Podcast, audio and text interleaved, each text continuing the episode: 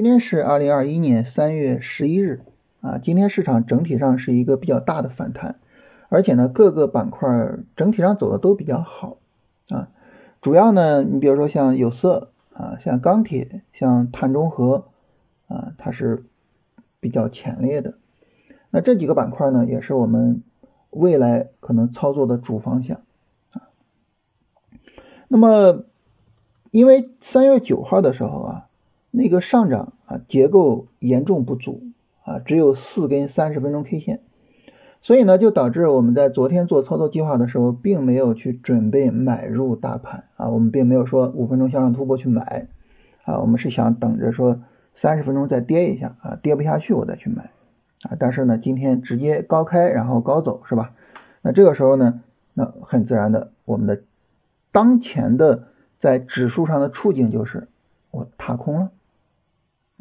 所以这个时候呢，呃，就可以跟大家聊一个话题，就是我们怎么去面对和处理踏空这么一种情况。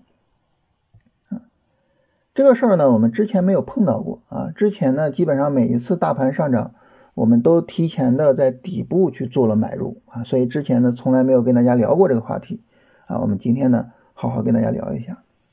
首先呢，要跟大家说的第一点。啊，就是我们在实盘中在做个股的时候，其实呢不太需要去面对踏空问题啊。为什么呢？你想啊，我们操作的整体原则是大盘定仓位，个股定操作。什么意思呢？就是大盘根据系统性风险的情况啊，根据整体的市场背景去定大的战略啊。说我们这一波行情。啊，我使用多大仓位去做操作？啊，最低可以是零，最高可以是一百，是吧？那这个时候他管具体的进出场吗？不管。啊，为什么不管呢？因为大盘的进出场它有某一个位置，但是个股呢，它的整体节奏可能跟大盘有所差异，就导致呢个股的进出场有可能早于大盘或者是晚于大盘。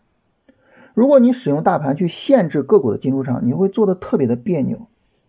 啊，你比如说，越是强于大盘的股票，它越有可能提前于大盘出买点，啊，那我非得等大盘，这些股票我可能就很难做到，而我做到的呢，可能都是比较弱的股票，那这个时候你说我有什么必要去做这些股票呢？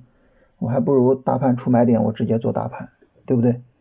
啊，所以呢，具体的个股的操作呢，啊，我们是自由的，是交给了个股自身的。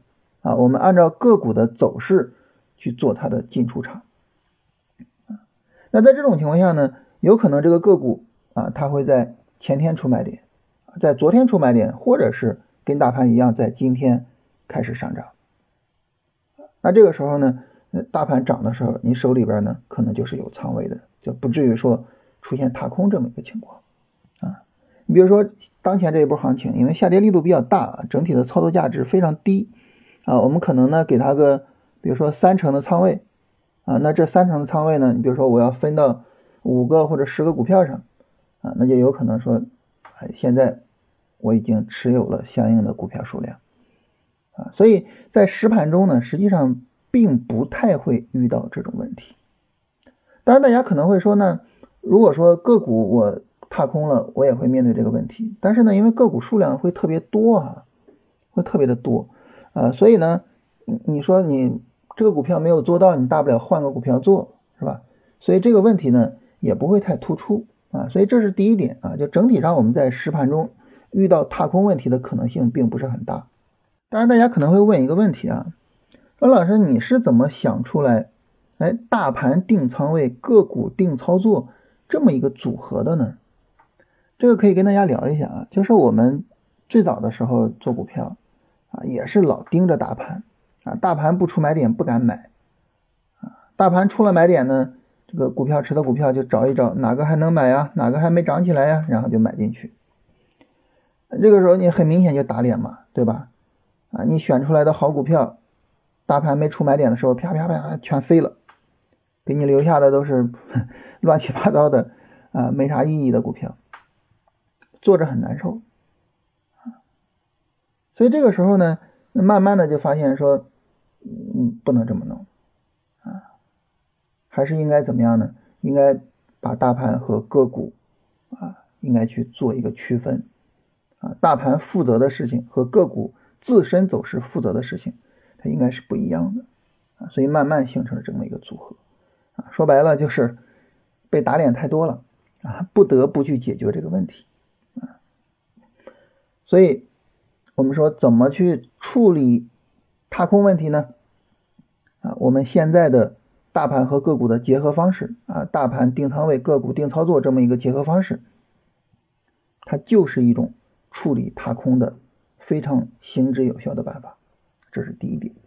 第二点，那如果说大家说啊，老师啊，我准备了大盘的仓位，我准备买大盘 ETF 是吧？但是现在踏空了啊，或者是呢，我特别的看好某一只股票啊，研究基本面研研究了很长时间。啊，个股走势也很好啊，但是呢，你说我开个会的功夫是吧？这股票涨起来了，这我咋弄啊？所以如果说呢，我们真的在实盘中遇到了踏空问题，我们应该怎么处理呢？首先啊，你要去思考一个什么问题呢？就是这一波行情的操作价值啊。首先呢，要去思考这个问题啊。如果说呢，这一波行情的操作价值是非常高的，啊，是不容许错失的。那好，那这个时候无论如何也要做进去。你比如说啊，假设我们现在处于什么时候呢？处于二零二零年的十二月三十号，啊，这个地方大家知道，前面大盘是有一个下跌 N 的下跌啊，啊，这个整体上操作价值非常非常高，啊，这个绝对不容许错失。那如果说在这波行情里边，说我们在十二月三十号收盘的时候我是空仓的，我没有仓位，那肯定不行啊！这个踏空问题我是必须要解决的。我我我没有仓位，我赚不到后边这一波行情，这绝对是不行的。所以那这个时候怎么办呢？一个最简单的办法，什么呢？就直接买进去啊！就这是最简单的，就是直接买进去啊。你像今天下午有朋友问我啊，说老师这个踏空啊，这这咋弄啊？啊，我说最简单的问题就是你要去问自己，这一波行情是不是无论如何都不能踏空的？如果是这样，你就直接买就可以了。哇，把把把这朋友吓一跳啊！说老师你没开玩笑吧？我的天呐，那我追高怎么办？是吧？那我我现在这个地方买，哇，止损太大了，那止损太大怎么办？啊，所以这个时候呢，首先第一点，关于追高，还是那个问题，是不是必须得做？你是必须得做的行情，你怕追高吗？对不对？你必须得做的行情，它意味着这个行情的确定性以及它的行情空间都是比较大的，你怕追高吗？你怕追高这一点点吗？不怕的。啊，大家看这个。龙回头的股票看的多了啊，尤其是呢，你去看那些小波段回调或者是波段回调的股票看的多了，你会发现有些时候一个中阳线一个大阳线，你你不用害怕追高，很多时候一个中阳一个大阳它是启动的时候，整个行情开始飙，你不用太去害怕追高的问题啊。你像这个这个波段或者小波段，有些时候我们会使用三十分钟突破进场，对吧？三十分钟突破，你想就得是一个中阳或者大阳啊，要不然它怎么可能实现三十分钟突破呢？就得是中阳或者大阳啊。这个时候呢，你就得不能怕追高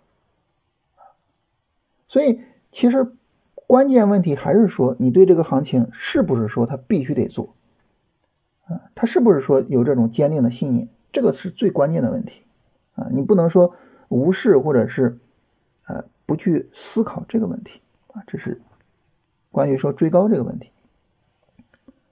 那关于止损大这个问题是什么呢？啊，止损大这个问题怎么解决呢？最简单单的解决方案就是降仓位。你比如说啊，我我现在我要买这个股票，我买这个股票呢，这个我的止损啊，假设就是一万块钱。啊比如说我我一手啊，我止损个这个啊，一万块钱，假如说我买个，比如说买个十手吧，啊，我随便说啊，止损一万块钱，假如说我买个十手，那这个时候呢，你发现我现在止损幅度扩大了，对吧？我本来百分之五的止损，现在变成百分之十了。那行，你能不能把那个十手降低到五手？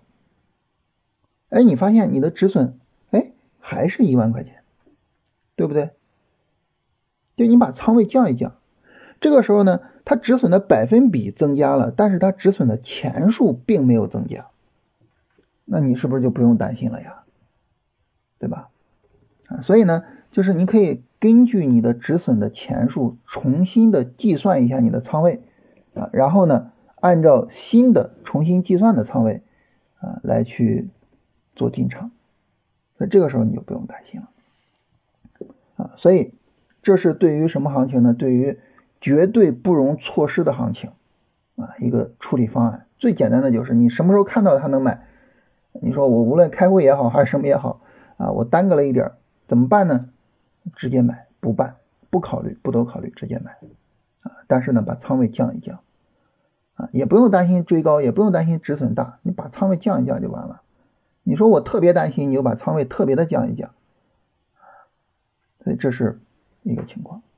但是还有一个情况是什么呢？还有一个情况就是现在这个情况，就是我知道后边这个行情啊，它是一个反弹，你在反弹之中追高啊，这个是非常危险的。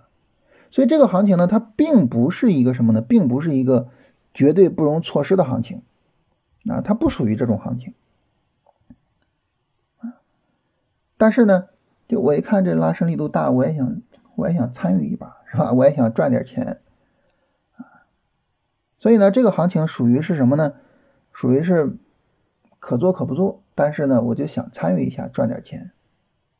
那这种行情啊，那就不一样了，哎，这个时候你就绝对不能追高了，啊，为什么呢？因为行情持续的时间、空间都是没有办法保障的，你这个时候追高就非常危险了，所以不能追高。那不能追高怎么办呢？等一个回调，等一个什么回调呢？等一个三十分钟回调啊，等一个三十分钟回调。这个时候你你说我等日线回调，那等日线回调，实际上那就那就是我就这一波日线短线上涨我就完全不要了嘛，对不对？那你就考虑你能不能接受啊？它真的像我们昨天说的哈，直接大涨五百点啊，直接创新高，这时候你能不能接受？对吧？你要说哇，这是一个难得的人生体验，我完全可以接受，无所谓。那你等一个日线回调。当然你说那我就是想赚这个日线、短线的这个反弹啊，它有可能反弹最多能反弹到三千五，但是我也是想参与一下。这个时候就等一个三十分钟回调，然后看三十分钟回调的这个情况啊。那你比如说从今天的这个上午啊，从上午大概十一点左右吧。啊，然后呢，一直到收盘，实际上市场整体上就是一个回调过程，啊，如果说明天一开盘啊，哎，五分钟又是一个下跌的话，那么整体上呢，它如果说不破三四幺零左右，实际上这是一个高位的非常好的回调，这种情况下呢，我就可以借助这个三十分钟回调去做一下买入，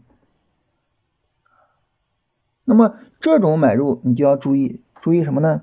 第一，你为了这个买入你已经损耗了一个三十分钟行情，啊，所以你买的位置是比较高的。第二呢，一个三十分钟回调呢，只能保障一个三十分钟的上涨，所以在一个新的上涨过程中呢，你要去注意上涨的力度怎么样，啊，如果上涨力度小，跟前面的上涨形成背离，需要及时的出场；如果上涨力度大，那就可以设平保去持有，啊，所以呢，那么这个时候呢，就需要去。啊，注意这个事情。我们在二十一天训练营的时候呢，最后跟大家讲关于超短线操作。啊，我专门说，我说为什么我要跟大家讲超短？你看超短线操作就是一个三十分钟短线回调嘛。为什么要讲超短？不是说大家要去做超短线，而是什么呢？而是如果说你的短线没有进场进好，然后呢，行情涨起来了，你踏空了，但这个股票你又说我非常看好，我必须得买。你就可以借助超短线去做一下进场，然后呢一波拉升力度大，你就可以去持有，哎，这个时候呢超短线就升级为短线了啊，所以超短线可以辅助我们去做短线，可以辅助我们去抓更多的行情啊，这是在二十一天训练营专门跟大家强调的，就是为了解决今天这个踏空问题啊，所以这样呢总体上啊，我们去总结一下我们刚才所聊的所有内容，第一。啊，我们的整个交易框架啊，就是大盘定仓位、个股定操作的这个框架，一般来讲不太需要去面对踏空问题。第二，如果需要面对踏空问题啊，我们就会把行情去做一下分类。如果说是必做的行情，那这个时候呢，嗯，没啥好想的，是吧？直接买就行了，什么时候看到什么时候买，只不过说呢，把仓位讲一下啊。不要让这笔单子的风险增加啊，就让它的风险还是固定的啊。一旦说被止损了，亏就亏那些钱。第三，如果说这个行情并不是必做的，但是呢，我又想参与一下啊，那这个时候你等一个三十分钟回调啊，这个三十分钟回调呢，如果说调整力度啊还可以接受啊，整体上行情没问题，就可以去做一下进场。这种情况下就。坚决不要追高了啊！你比如说哈，明天如果说五分钟直接再接着往下跌啊，但是不破三四幺零，整个调整非常好啊，我可以直接进。但是如果说明天往上涨呢，啊，它直接往上涨呢，那就不进嘛，是吧？那就不能追高嘛，你就得等一个三十分钟调整才能做嘛，对不对？啊，所以这个时候就不要追高啊。当然反过来，它如果说暴跌呢，那暴跌也不能做，就是一个合适的下跌啊。那这是。第三点，啊，当然 开个玩笑啊，就是大家说那有没有最后一点？第四点呢？就是这个行情反正是个鸡肋啊，然后呢，这个它一涨算了吧，我就不玩了，那就不用讨论对吧？因为你就不需要面对踏空问题啊，所以面对踏空问题呢，重要的就是这三点啊，跟大家好好聊一下啊，借着这个机会聊一下啊，因为之前还真没有机会聊，哇，这话说的好像有点凡尔赛的感觉啊。好，来回答一下大家的问题啊。然后呢，我们现在是有两期节目啊，有包括今天早晨的这个直播回放啊，所以这两期节目的问题都跟大家聊一下。嗯，有朋友说听了你一个月的节目啊，感觉非常好啊，能够解决我们的实战中的问题啊。现在呢，想系统学习你的方法，那么几乎零基础应该怎么办？应该先学什么，后学什么？啊，如果说想系统学的话，其实最简单的就是五月份我们开了训练营之后，直接加训练营啊，然后训练营跟大家系统的讲，这个是最好的啊，因为呃讲的非常系统啊，这个大家能看到我们训练营那个节目，这个整体的认可度是比较高的啊，大家直接给我们评到了九点九分啊，然后所以就是如果说要是呃想系统学的话，最好就是参加训练营。呃，如果说呢，这个你说我从现在啊到五月份啊，你开训练营这之间我可以干嘛呢？我建议大家读一下呃专业投机原理啊，然后读一下以交易为生，然后这两个对于我们的启发是非常大的啊。呃，如果说还有时间的话，可以再读一下别的，就比如说呃专业投机原理以交易为生啊，股票魔法师，呃史丹温斯坦称奥牛熊市的秘密。啊，就这些都可以去看一下，啊，这些书呢跟我们的理念都非常的接近啊，还有笑傲股市啊，跟我们的理念都非常非常接近啊，可以去看一下。然后有朋友问说这个南网能源啊怎么操作？南网能源是一个次新股啊，然后呢，呃，它。开板之后一个下跌，下跌之后呢，现在拉到前高附近啊，高位横盘，这个走势是非常非常强的走势啊，这种走势也是一个龙回头的走势，龙回头里边专门有这种走势啊，就是下上横的走势。呃，实际上南网能源呢，在昨呃在今天早晨就可以去进一下，今天早晨就可以去进一下。呃，宁波东丽山西焦化，宁波东丽这个振幅有点大，这种行情不好处理。呃，我们这次仓位有很多在在这个钢铁上，然后呃有色上也有一些，然后大家可以去看一下，就是钢铁跟有色有很多个股走的非常稳，山西焦化也是上下震的比较厉害啊，不是很好处理啊，闽东电力。呃，这个属于弱转强啊，这个不是典型的龙回头，是属于弱转强。因为这个跟大家聊个股啊，总是嗯不太方便啊，各种各样的问题啊不太方便啊，所以不太好聊具体的个股啊。但是大家可以自己到这个钢铁呀、有色呀这些板块里边翻一翻，是吧？啊，你能看到其实有很多的股票整体上走的还是比较稳的。啊，然后就是在选的时候，然后好像有一个化纤的股票，还有什么，嗯，记不太清楚了。我我我我我一般也不太记这些东西。啊，就是呃，大家在选股的时候，呃，整体上来说呢，就是行情的稳定性啊，然后呢，在大盘调整的时候比较抗跌，然后板块之间呢具有一个互动性。就是这些方面吧，啊，总体上来说是比较重要的方面。嗯，像这几个股票整体上也是比较强的，啊，但是呢，振幅比较大，所以处理起来不是很好处理。然后昨天节目的问题啊，六零幺九五二怎么样？呃，这不行啊，这个调整力度太大了。有朋友说我想自学投资，这个没有什么问题。呃，我我自己基本上就是看书自学，啊，基本上就看书自学。我，呃，实际上我我我我现在在跟大家录节目的身边全都是书，我我我基本上也都是看书自学。我我没有说嗯哪位老师带过，基本上我跟大家聊的所有东西都是我自己悟出来的。啊，当然这个吃了很多亏啊，然后。你你包括我刚才也说啊，就是大盘定仓位、个股定操作这种组合，也都是吃了很多亏之后才搞出来的东西。这个没有办法啊，就是你自学总是要踏很多坑的啊。但是自学有问题吗？没问题啊，就是这些经典的书、这些经典的知识啊，都是公开的啊。然后呢，就是去看那些书就可以了。有朋友问学什么专业啊？我是学经济学的啊。然后推荐的书基本面的有哪本？基本面的话，我个人比较喜欢的李杰的两本书啊，一本叫《股市进阶之道》，一本叫《复利信徒》啊。然后呢，唐朝老师的两本书啊，一本叫《手把手教你读财报》，读第一本就可以了啊，第二本不用读，第二本是专门关于银行板块的。还有一本呢，叫做《呃价值投资实战手册》。那这四本书读下来的话，我觉得对于价值投资的理解，应该说基本上是没有太大问题的啊。朋友问先会技术，啊，先会技术这个也还可以，它是一个小波段的调整，也还可以，能扛住整体大盘的调整。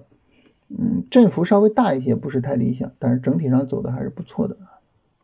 分众传媒今天跌幅榜第一啊，是买入机会吗？啊，我们从来不因为这个而买入啊，啊，从来不因为这个而买入。呃，稀土，稀土 ETF 怎么样？呃，稀土 F，呃，稀土的 ETF 是因为它刚成立啊，所以这个时候呢，你根据 ETF 的走势不太好做判断啊，你可以根据这个稀土的指数的走势去做一下判断。稀土整体上来说也还是可以的啊，就是尽管这一波调整。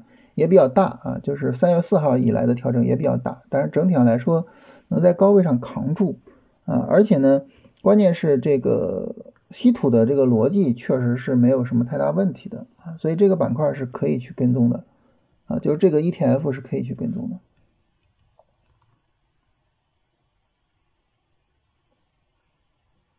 然后立讯精密还能不能留？关于这个走势。这个首先我们之前也说过啊，这个这个立讯精密的自身的走势调整力度非常大，这这这肯定不行。另外一方面呢，就是这个我们昨天也说了，就被套没法办。有一个很有意思的事情，我跟大家说一下，就是立讯精密呢，我当时在二十一天训练营里边呢，是让大家呃是画过波段，还是让大家分析过它的波段操作，还是什么？我忘了哈。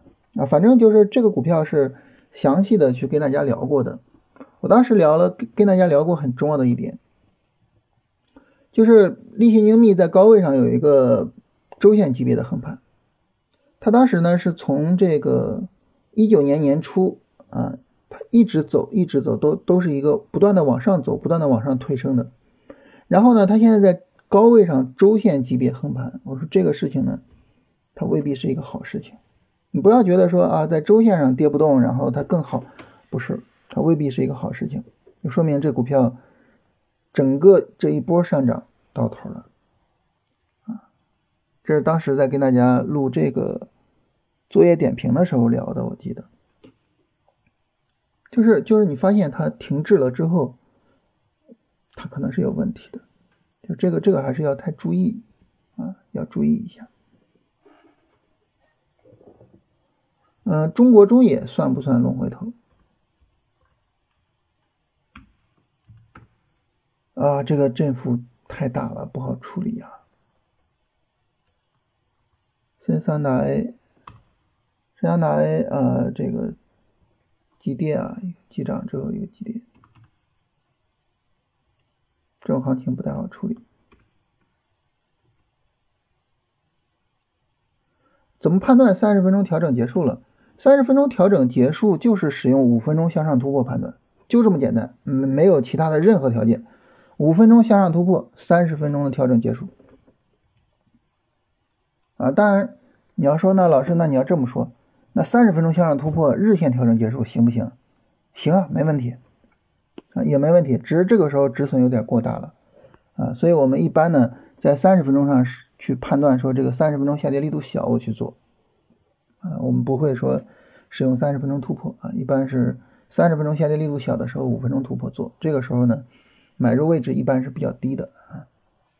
有朋友问怎么才能够看到这个股票的是不是在风口上啊？看这个股票的上涨逻辑啊，这些基本面大家在网上都能够查得到啊。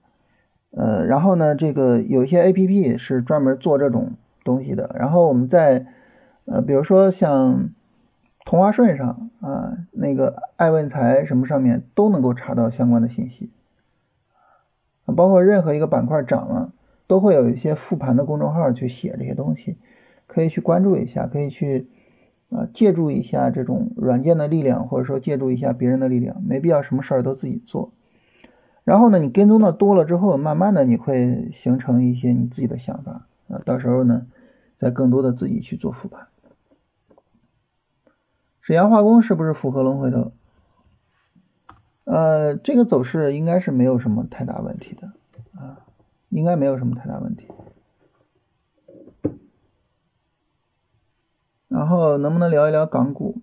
我我目前的股票操作主要还是集中到 A 股上啊，主要还是集中到 A 股。那么像小米跟美团呢，他们这些操作，我觉得可以和。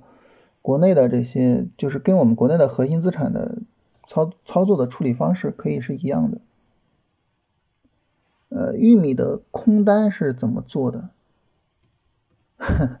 大家开始问一些期货问题了啊！昨天就有问期货问题的。呃，玉米呢，我们看到是从一月十三号啊到一月二十九号的下跌力度是比较大的，然后一月二十九号之后的整个。反弹过程就是反弹的力度都很小啊，所以呢，在三月九号这根大阴线出来之后啊，我们决定开始对它去做空。三月九号这个大阴线出来之后，我们看到市场在低位一个横盘，这个横盘甚至是一个倾斜向下的横盘，所以整体上在小时图的反弹力度非常的小。大家知道我们期货是做小时图短线的哈，所以这个时候呢，我们确定要对它去做空了。呃，整体的一个反弹呢，可以是这样：从三月八号二十一点五十到三月九号十五点收盘，这是一个底部的横盘。然后呢，三月九号晚上一开盘一个下挫，下挫之后呢，从三月九号二十一点十分一直到这个三月九号早晨开盘，这又是一个反弹过程。这两个小时的反弹没有起来。就确定可以做了，没问题了啊，底部挂个跌破突破的单子就可以了。我我们期货上也一样，也是突破进场啊，所以就直接突破进场就可以了。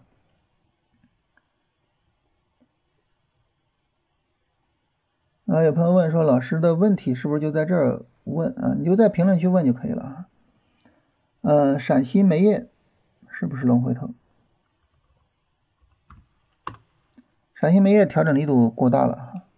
嗯，这朋友问说，龙回头的回调幅度能不能给个一个具体的量化？个人经验啊，短线回调最好不要超百分之十，波段回调最好不要超百分之三十啊，纯粹个人经验啊。然后这种具体的数字其实不够准确。我今天早晨直播的时候也说这个事情，就量化的这种数字都不够准确啊，所以最好还是能够自己多积累经验啊。你可以每天去。复盘看这些，比如说走的好的这些股票，它的调整是什么样的？然后整体上调整小，怎么样调整小？可以多复盘看一下。啊有朋友问李邦仪器啊，李邦仪器这个调整也是稍微大一些的。然后能不能提供背离金叉进场提高成功率的思路？最根本的提提高成功率的思路，就是你这个背离金叉进场，它的行情背景是什么样的？整体上是不是一个比较好的行情背景？整体上是一个好的行情背景，这个时候背离金叉进场才是有价值的，否则呢，它是没有意义的。呃，这个是最重要的。所以你在考虑说我怎么去进场的时候，不要直奔进场位，进场位是最没有意义的东西。你首先要考虑这是不是一个好机会，是不是一个必做的机会。你把这个定死了，然后再去找进场位，啊，这个是非常重要的。有朋友问说，同行业的企业，成长期的和成熟期的应该选哪一个？这个呢，就取决于你的研究深度啊。如果说你的研究深度非常的深，那么这个时候呢，做成长期的肯定是有更大的盈利空间的。但如果说你的研究深度没有那么深，你只是非常看好这个赛道。这个时候最好做成熟期的那个股票。呃，有朋友问视频在哪看？就在我们这个专辑里边，一般每周四会有直播，然后会把这个视频发给大家。嗯，有朋友问说拓邦股份的调整，啊，这个调整力度稍微大了一点，而且整个调整过程全是阴线。这样的行情不是太好处理啊，不是太好处理。当然今天涨得比较好啊，但是这个行情不是很好处理。湘财股份和重庆银行啊，湘财这不行啊，这太弱了。重庆银行，当然如果说你说我被套了怎么办？这个没有办法，这个我在昨天专门拿了一期节目来讲这个，我我没有任何办法。重庆银行这个跌的也太厉害了。二十一天训练营啊，二十一天训练营有可能在五月份做第二期，现在不确定啊。好，这个大家的问题基本上回答完了啊。有朋友说这个太晚了啊，呃，因为现在小朋友上学啊，这个接接送送呀，下午的时间不够充分啊，所以有些时候来不及跟大家录。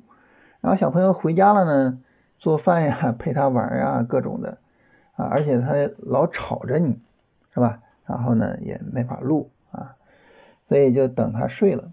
啊，睡了呢，这个比如说他十点睡了，正好期货十点开盘，啊，所以有些时候呢，就到十点多，甚至到十一点去录啊。今天是我到十一点十分开始录的，啊，所以这个就就比较晚。但是比较晚有一个好处啊，就是。大家的问题又可以跟大家一一回答了啊！中间有几天没办法一一回答啊，就是因为接小朋友啊，这个时间上有冲突。